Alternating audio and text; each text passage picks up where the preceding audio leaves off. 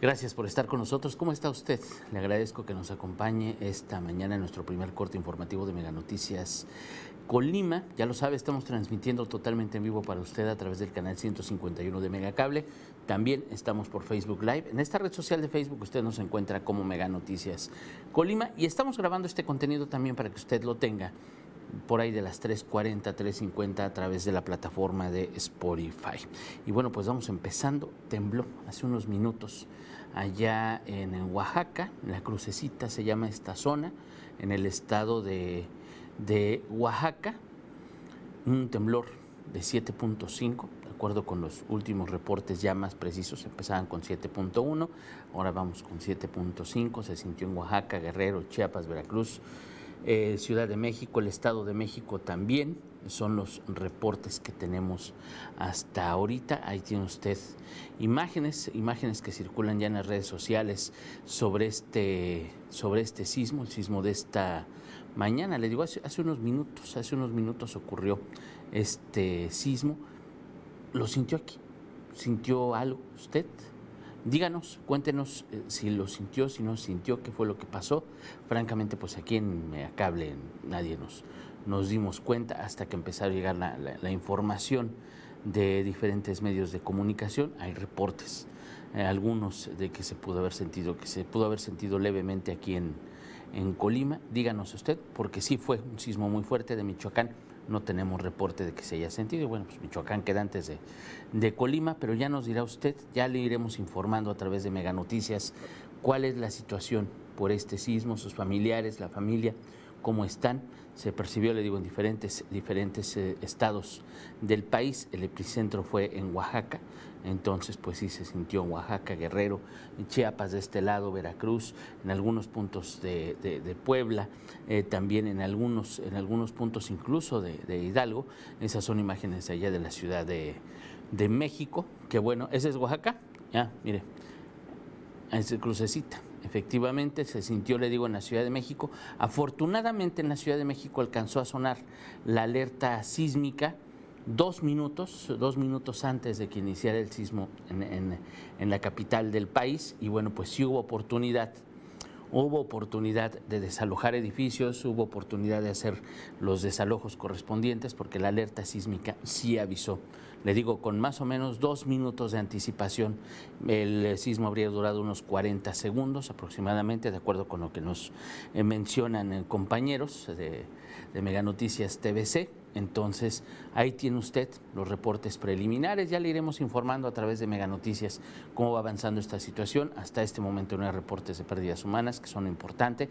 De daños, todavía no se confirman algunos daños importantes, aunque sí, eh, se, sí creen que hayan ocurrido daños, pero ya las revisiones están haciendo las autoridades en las diferentes entidades del país. Ya le iremos diciendo, le digo a través de Mega Noticias, cómo, cómo, qué fue lo que ocurrió, las consecuencias que dejó este, este sismo ocurrido, le digo hace unos minutos, allá en el estado de Oaxaca, allá en la zona conocida como la crucecita. Le digo, por lo menos, por lo pronto hasta ahorita, de acuerdo con los primeros reportes de autoridades de Oaxaca, de Guerrero, de Chiapas, de Veracruz, en la Ciudad de México, en el Estado de México, todavía no hay, no hay reportes de daños graves. Vamos a ver cómo avanzan los minutos. Ya le iremos informando cualquier cosa que informen las autoridades. Así que para que usted se mantenga al pendiente de los espacios informativos de Mega Noticias. Y vámonos a lo, vámonos a lo local, vámonos a lo local, vámonos al tema de COVID que le decíamos justo ayer, ayer yo le decía en este espacio, que bueno, pues el domingo eh, las eh, autoridades de salud reportan pocos casos, eh, realmente pues está relajado, en el reporte del domingo pues eran ocho casos nuevos nada más. En el reporte de ayer por la noche de, la situación de COVID-19 en, en nuestro estado, vea nada más, subió a 56 el número de personas fallecidas, cuando eran 50. El domingo eran, reportaban 50, fueron seis defunciones más y la cifra de personas eh, contagiadas, de casos positivos acumulados, subió a 413. Estamos hablando de al menos 24 24 casos más en 24 horas, que son confirmados. No quiere decir que se hayan eh, enfermado durante estas 24 horas, son casos confirmados. Imagínense nada más 24 casos confirmados y 6 personas fallecidas. Veamos, veamos cómo van las estadísticas por municipio. En Manzanillo son 101 personas con, que tienen activa la, enfermedad en este momento, 37 casos sospechosos, eso es en Manzanillo.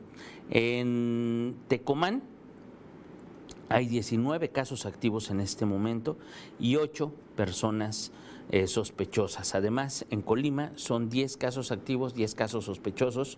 En Coquimatlán un activo, un caso sospechoso. En Comala un activo, un sospechoso. En Cuauhtémoc tenemos un caso eh, sospechoso. En Armería un caso activo, tres casos sospechosos. En Ixtlahuacán hay tres casos activos y un caso sospechoso. Mientras que en Minatitlán hay dos... Eh, pues hay dos casos recuperados. Minatitlán sí no tiene ni activos, ni sospechosos, ni nada de eso. Villa de Álvarez, siete activos, 13 sospechosos y Coquimatlán, uno y uno. Un activo y un caso sospechoso. Es la situación en el Estado. Es la, la curva que no tiene un comportamiento estable. Es la famosa curva que no se, que no se aplana de ninguna manera. Así es como están las cosas en este momento. Así es como está la situación de COVID-19 en el Estado. Y bueno, pues ahí tiene, ahí tiene usted cómo está esto. Definitivamente es para tomarlo muy, muy, muy en cuenta, porque pues eh, ya no podemos quedarnos en casa. Ya los negocios ya están trabajando, ya mucha gente sale a la calle. Lo que sí tenemos que hacer es cuidarnos. Le digo, mientras las autoridades tienen discursos distintos, mientras las autoridades, cada quien jala agua para su molino, mientras autoridades municipales, estatales eh, tienen planes, eh, autoridades federales tienen planes con los que no se ponen de acuerdo, nosotros como ciudadanos sí deberíamos de ponernos de acuerdo. Nosotros como ciudadanos sí deberíamos de tomar medidas, medidas de prevención. Nosotros como ciudadanos sí deberíamos tomar medidas en consecuencia para cuidarnos, para salir a la calle con la familia, con los niños, con las personas de la tercera edad. Lo recomendable es que si no tenemos que salir, nos salgamos. Pero eso ya no va, ya no va a ocurrir. Por lo pronto no va a suceder. Pero las estadísticas ahí están, los números no mienten. Vea la cantidad de casos, cómo van aumentando. Y esos son los que están ahí. Hay que preocuparnos por los que no están ahí. Hay que preocuparnos por los que no ha detectado la autoridad. Hay que preocuparnos por los que están en la calle, sin medidas de prevención, sin cubrebocas, sin mantener la sana distancia. Hay que preocuparnos por esos, porque esos son los que nos pueden contagiar o pueden contagiar a personas que queremos. Y es en ellos en los que tenemos que pensar. Si no lo hacemos por nosotros, pues hagámoslo por quienes queremos. Esa es la, la recomendación de esta mañana que de verdad la situación de los casos es sumamente delicada, es sumamente grave para tomarlo muy, muy, muy, muy en cuenta. Ahora vamos a, vamos a otra información. Voy a, voy a cambiarle de, de tema sobre algo ocurrido ayer por la noche. Ayer por la tarde, o ayer por la tarde. Fíjense nada más, en la colonia Tabachines. Usted la conoce, es una colonia popular. Policías municipales de Villa de Álvarez, esto es ahí en Villa de Álvarez, policías municipales reciben un reporte de violencia intrafamiliar. Va una patrulla, va una patrulla y atiende, atiende este servicio de violencia intrafamiliar. Llega la patrulla, se bajan los policías, se encuentran personas en la calle y bueno, pues hay un sujeto que es agresivo, aparentemente, al que habían reportado. Entonces los policías intentan detenerlo. Pero el sujeto, el sujeto saca un cuchillo y entonces hiere a uno de los policías. Aquí hay varias versiones, una que lo hiere en el abdomen, otra que lo hiere en una pierna. Y hay otra versión que dice que lo hiere en varias partes, pum, pum, pum, la cuchilla. Mientras eso pasa, el oficial herido, pues trata de defenderse. Pero otro policía, el otro policía que no es lesionado, que no está herido, que no es atacado, saca su pistola, le hace varios disparos y el agresor el, el sujeto sospechoso, cae y muere. Así son los hechos. Entonces, bueno, pues aquí hay que ver qué fue lo que pasó. ¿Qué es lo que dicen las autoridades? Bueno, pues ayer, ayer las, las autoridades se, se movilizaron y distribuyeron un texto. Fíjese nada más, ¿eh? Fíjese nada más, cómo se adelantan sin hacer peritajes, sin hacer una investigación, sin hacer pruebas, brincándose todos los protocolos y le dan línea a los, a los medios. Así como lo oye, oiga nada más. Y le voy a leer el texto que distribuyeron. Fíjese nada más, ¿eh? Hasta el momento los datos de prueba indican que el policía actuó en legítima defensa de su vida, ya que el hoyo oxiso ya había agredido previamente con un arma blanca, un cuchillo, a su compañero, a quien hirió en dos ocasiones. Es decir, que la actuación del policía se da conforme a derecho y de acuerdo a los protocolos de uso de la fuerza, ya que estaba de por medio su seguridad e integridad personal. Este texto lo distribuyen para que los reporteros, para que los medios lo digan como opinión propia. No, no con una fuente. No, no, no, no, no. No podemos citar fuentes. Así lo distribuye autoridades. Imagínense nada más lo grave y lo delicado que es esto. No podemos presumir, yo, no estuve ahí, muchos no, pocos estuvieron ahí. No podemos presumir que se actuó de, de legítima defensa, no podemos presumir que actuaron mal, podemos dar todas las posibilidades. No puedo asegurar qué fue y qué no fue, pero sí se tiene que hacer una investigación. Los policías están capacitados. Usted recordará el caso del joven, del jovencito, que quedó parapléjico, que quedó discapacitado por un disparo por la espalda. Cuando los policías, policías estatales atendían un reporte de disparos, de disparos, y bueno, pues resulta que eran cuetones, y bueno, pues resulta que el, jovencito al que le disparan obviamente no va armado, y bueno, pues le disparan y lo dejan parapléjico, lo dejan discapacitado. Actuaron rápido, actuaron mal, ¿qué debieron hacer? Invariablemente hay protocolos para todo. Pero también hay una mala capacitación de los elementos. Pero también desde arriba de las corporaciones están mal las cosas. En el caso de ayer, en el caso de ayer, sí, era un un reporte de violencia intrafamiliar, de acuerdo con lo primero que nos dijeron, reporte de violencia intrafamiliar, acuden los policías. Los policías no van preparados, no están capacitados para someter a una persona armada con un cuchillo. Si sorprendieron a los policías con un cuchillo que no habían visto, o lo saca entre su ropa, los policías no son, no, no son capaces de someter a una persona con un cuchillo. Eso quiere decir que a cualquier policía le pueden robar su arma, le pueden robar la patrulla. Lo han hecho, ¿eh? Les han quitado sus armas, les han quitado las patrullas, les han robado. Pero de verdad, entonces, cuando el policía actúa de una manera violenta, cuando el policía mata a un ciudadano, ¿es en legítima defensa? Y se presume y se, da como una eh, línea porque así es. Tienen que investigar. Tiene que haber una investigación de por medio para saber qué fue lo que pasó. Y también si los policías actuaron mal, si no supieron someter a una persona, pues es la capacitación que tiene la corporación, es la capacitación que tienen los policías municipales. No, yo no soy policía, yo soy periodista. Y yo como periodista pues tengo que comprobar lo que le digo. Yo como periodista tengo que investigar qué es lo que está pasando. Claro que estamos investigando qué fue lo que pasó. Claro que le preguntamos a la fiscalía qué fue lo que ocurrió. Queremos saber cómo ocurrieron los hechos. Claro que le preguntamos al ayuntamiento, le preguntamos al alcalde, al director de la policía, le preguntamos a las autoridades qué pasó.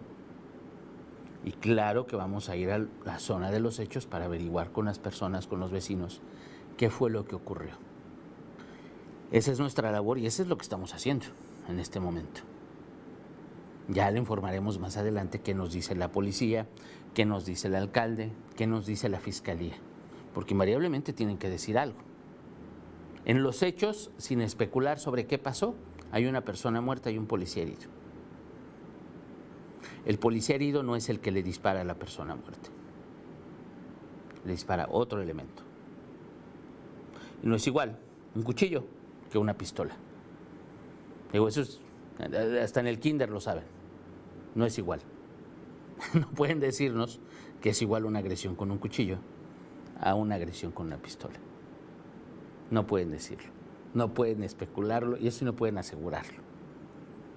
No necesito ser investigador, ni detective, ni mucho menos nada para saber que son diferentes armas.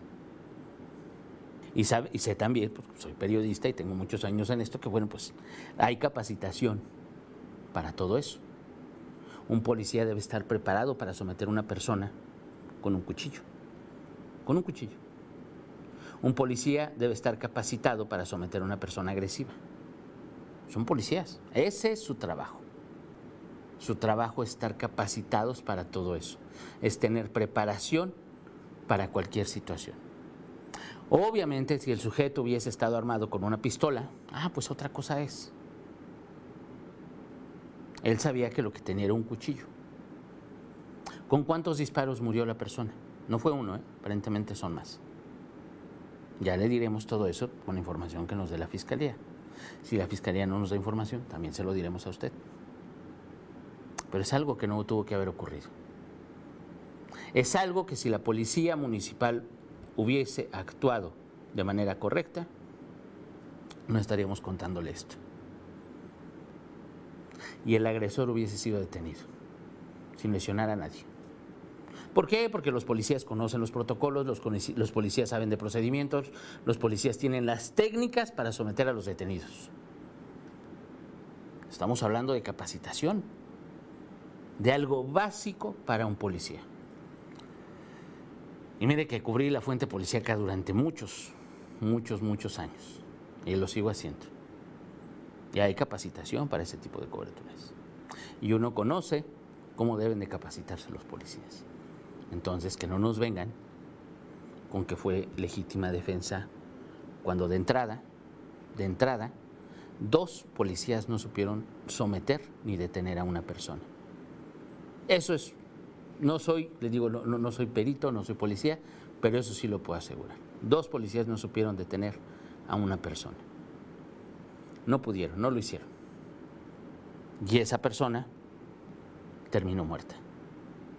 Y no es culpa de los policías, es la capacitación, insisto. ¿Cuánto invierten los ayuntamientos? ¿Cuánto invierten las autoridades en la capacitación policíaca? ¿Cuánto invierten los gobiernos, el gobierno del Estado? ¿Cuánto invierten en que sus policías estén bien? En que sus policías estén centrados en lo que están haciendo. Son una labor de riesgo. Ellos son los que tienen que enfrentar a la delincuencia, son los que tienen que enfrentar a sujetos agresivos, son los que tienen que enfrentar a todos y cuando la autoridad voltea a verlos, cuando la autoridad les da las prestaciones que merecen, los horarios. Hay corporaciones que tienen trabajando a sus policías 12 por 12 y no, no está bien. Imagínense 12 horas de trabajo, 12 horas de descanso, 12, 12, 12, 12. No aguantan, truenan. Y además sanciones, además gritos, además, pues sí, no, no, no, no están tratando con... Es una, una actividad de mucho riesgo pero es la capacitación. Es la capacitación. Es el recurso que invierten las autoridades en sus elementos. Lo de las prestaciones de los policías estatales. ¿Dónde quedó? ¿Qué pasó? Le presentamos reportajes, les dijimos qué está ocurriendo y el gobierno del estado, mire, callado. Los diputados, callados. Dijeron que iban a defender y que iban a hacer y no sé qué. Son policías. ¿Cómo esperan que se enfrenten a la delincuencia si desde arriba los tienen abandonados? Los mandan a servicios de riesgo, bajita la mano, oscurita la mano, y los matan. Pasa lo que ocurrió ayer. No tendría por qué ocurrir, nada de eso.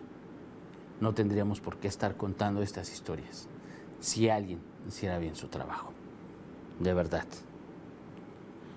Y bueno, pues ahí están, ahí están los hechos, ya le, diremos, le informaremos qué fue, qué es lo que dice la fiscalía, qué es lo que dicen las autoridades, qué es lo que dicen. Y bueno, pues vamos viendo qué fue lo que pasó realmente. Y no es que uno esté defendiendo a unos o defendiendo a otros, la verdad es que no. Es que los hechos ahí están. Hay un policía, un policía herido y hay una persona muerta. En un servicio que no tenía por qué derivar de esta manera.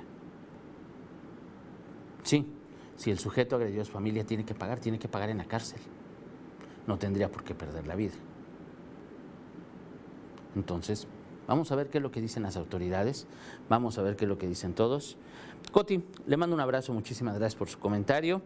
Eh, Henry, eh, Kikis, ¿qué querías que el policía diera flores y chocolates? Si actúa el policía malo y si no también, pregúntale a un policía canadiense qué debe hacer si alguien con un cuchillo se le acerca a menos de cinco metros. Por eso estamos como estamos. Porque hasta los reporteros deficientes los, eh, defienden a los agresores. No, no estoy defendiendo a los agresores, no estoy defendiendo al agresor. No estoy defendiendo al agresor. Definitivamente no lo estoy defendiendo. Lo que yo digo es que los policías tendrían que saber cómo someter a una persona con un cuchillo. Es diferente a una persona con una pistola. Son diferentes armas y existe capacitación para todos los elementos. Si los policías no están capacitados, si los policías no saben qué hacer, no es su culpa. Es que la autoridad, sus jefes, no los toman en cuenta ellos. O sea, creen que tener una corporación nada más es uniformarlos y mandarlos con armas a la calle. No. No es que si actúan mal o si no actúan es malo, no. Pero sí tienen que aclararse las cosas. Le digo, no defiendo a nadie. Jamás. Pero si vemos las cosas sin una venda, si vemos las cosas como son. Hay un policía herido, hay un sujeto muerto. Y el que le disparó no fue el policía que se defendió, fue otro. ¿Sí me explicó? No tendría por qué esperar a que lo mataran, ni mucho menos. No, no, no. Pero los dos eran dos policías contra un sujeto. Si no hay opción y todo eso, ah, pues que nos expliquen qué fue lo que pasó. Queremos saber qué fue lo que pasó, pero con base en una investigación queremos saber qué fue lo que pasó con base en que se esclarezcan los hechos. Si la autoridad no dice nada, si la autoridad se queda callada, si la autoridad da de antemano sin investigar una versión, y le digo sin investigar porque así fue lo primero, ah, vamos a hacer esto, tum, y además de manera anónima, porque no, lo, no puede uno decir las fuentes, entonces es sospechoso. No sé si me explico hay cosas que no quedan muy claras y que son las que tenemos que aclarar. Esa es la obligación de nosotros como periodistas. Es la obligación de nosotros en Mega Noticias Colima. Y jamás defendemos ni a delincuentes, pero tampoco vamos a defender a autoridades. Tenemos que saber qué fue lo que pasó. Tenemos que equilibrar las cosas. Usted va a tener la información completa y usted va a decir, este tiene razón, este no tiene razón, o nadie tiene razón. Eso es lo que sí le puedo decir. Cuando tu vida está en riesgo, lo más importante es tu vida. Es fácil juzgar cuando no se está presente. Por eso le digo, son los hechos. Son los hechos. La autoridad debe definir, la autoridad debe investigar qué fue lo que pasó. Efectivamente, estaba en riesgo la vida de un policía. No previeron, vieron que el sujeto era agresivo. No lo detuvieron como debían detenerlo. Digo, eso es lo que podemos decir. Por eso la autoridad, por eso vamos a preguntarle al ayuntamiento, por eso le vamos a preguntar a la fiscalía, por eso le estamos preguntando también a la policía municipal, ¿qué fue lo que pasó? ¿Cómo estuvo? Queremos saber qué ocurrió. Porque es información importante para usted, información importante para nosotros, para no tener juicios en tan temprano. Para no hacernos ideas falsas, para no hacernos ideas que no son. Les digo, si nos basamos en los hechos, hay un hombre muerto y hay un policía herido. Y el que disparó es otro policía que no estaba herido, e-, es el otro. Esos son los hechos que tenemos. La autoridad debe definirlo y debe informarlo. Es información pública, que puede hacerse pública y que no pone en riesgo a nadie. Así de sencillo y sin especular, sin decir más, esos son los hechos. Hay un hombre muerto, un hombre asesinado, un hombre muerto a balazos, un hombre que murió asesinado a balazos. Hay un policía con una lesión de un cuchillo. Hay procedimientos que se tienen que seguir, procesos que se tienen que llevar a cabo, etcétera. ¿Se cumplen? Ah, pues perfecto, pues que se informe que se cumplieron bien. Si no se cumplen, ah, vamos a ver qué pasó. Y lo que también es totalmente, totalmente cierto y que no ni siquiera está discusión por parte de las autoridades es el abandono en, la que tienen, en el que tienen a los uniformados en las calles, a los policías en las calles. Ganan lo que tienen que ganar los policías de Villa de Álvarez, los de Colima, los de Minatitlán, los de Coquimatlán. Ganan lo que tienen que ganar. Tienen los aditamentos, tienen los instrumentos, tienen la capacitación, los protocolos para hacer su trabajo debidamente. Los horarios, las prestaciones que deben de tener, ¿son las correctas? ¿Son las adecuadas? Eso también lo tienen que responder. La situación de las policías municipales. La policía municipal de aquí, comparada con cualquier otra policía municipal, créanme que podemos darnos de topes en la cabeza. Por ejemplo, las policías estatales, comparadas las de aquí con las de Baja California Sur, olvídese, es un mundo de diferencia. ¿Por qué comparo con Baja California Sur o con Campeche? Son estados con la cantidad similar de habitantes. Digo, no es ni que estén cerquitas ni que tengan condiciones económicas, ¿no? De hecho, por ejemplo, con Baja California Sur podríamos tener condiciones económicas similares. Tienen puerto, tienen una cantidad de población muy similar a la de Colima. Va a ser muy diferente. Entonces, ahí, ahí vemos cómo están las cosas. El gobierno tiene que informar a la población para que uno sepa qué pasa en el Estado. Así es, Gaby, le mando un abrazo, muchísimas gracias. Efraín, el día que te pongas un uniforme y estés del otro lado, sentirás la impotencia y te dirás y te darás cuenta de muchas cosas. No, no me he puesto un uniforme, mi trabajo es ser periodista. Y este, conozco muchos policías, conozco mandos, conozco muchos agentes, conozco sus vidas no se imagina todo lo que conozco. Conozco muchos que han perdido la vida en su trabajo y que vivían esas carencias de las que le estoy hablando. Conozco el trabajo de los policías. Yo no soy policía porque no es mi trabajo. Mi trabajo es ser periodista. Y mi trabajo es cuestionar qué está pasando, preguntar qué está ocurriendo y precisamente darle voz a los que no la tienen. Ese es mi trabajo y créanme que lo hago con mucho, con mucho, con mucho gusto.